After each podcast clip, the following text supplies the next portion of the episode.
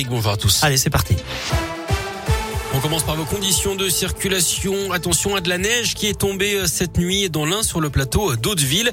Environ 5 cm, pas de perturbation de circulation dans le secteur où de toute façon les équipements spéciaux sont désormais obligatoires. À la une, 9h22, c'est depuis 7h ce matin que les femmes travaillent gratuitement et ce jusqu'à la fin du mois. Repère symbolique pour dénoncer les inégalités de salaire entre les femmes et les hommes, Gaëtan Barallon. Oui, c'est ce que dit la lettre d'information d'un collectif féministe, les Glorieuses, qui lancent un appel aux candidats à la présidentielle pour mettre fin à cet écart. Alors pour établir le jour et l'heure, le collectif se base sur des stats européennes établies depuis 2015 et la tendance n'est pas à l'amélioration. Cette année, la différence atteint 16,5%, un point de plus que l'an dernier où la date avait été fixée au 4 novembre à 16h16. Dans leur lettre, les Glorieuses demandent que les subventions soient versées seulement aux entreprises qui mènent une véritable lutte en la matière.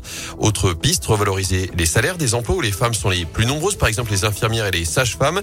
Le hashtag 3 novembre 9h22 a aussi été diffusé sur les réseaux sociaux. Merci Gaëtan. Ce matin, deux députés ont présenté un budget de la dernière chance pour faire enfin avancer l'égalité femmes-hommes.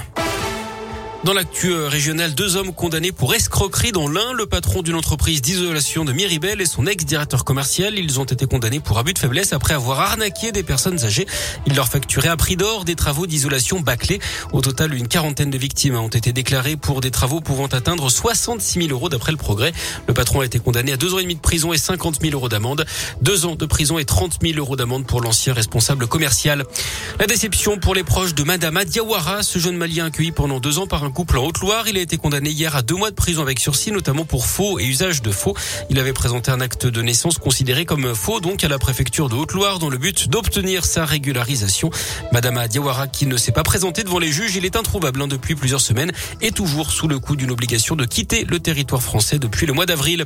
Près de Lyon, un jeu violent qui dégénère dans un collège de Vaux-en-Velin. Une élève de sixième aurait été passée à tabac dans la cour le 17 septembre dernier, d'après le progrès, à cause d'un jeu sur le réseau social Snapchat. Sa mère a porté plainte pour violence et défaut de surveillance.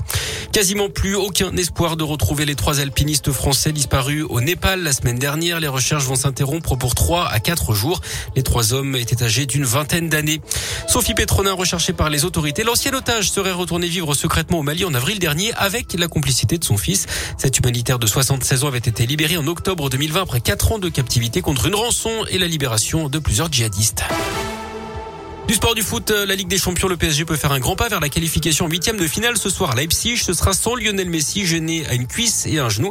Et puis en rugby, nouvelle séance d'entraînement ouvert au public à l'ASM ce matin. C'est en ce moment l'occasion, pendant les vacances, d'aller supporter les jaunes et bleus quelques jours avant leur affrontement face à Toulon. Ce sera dimanche à 21h05.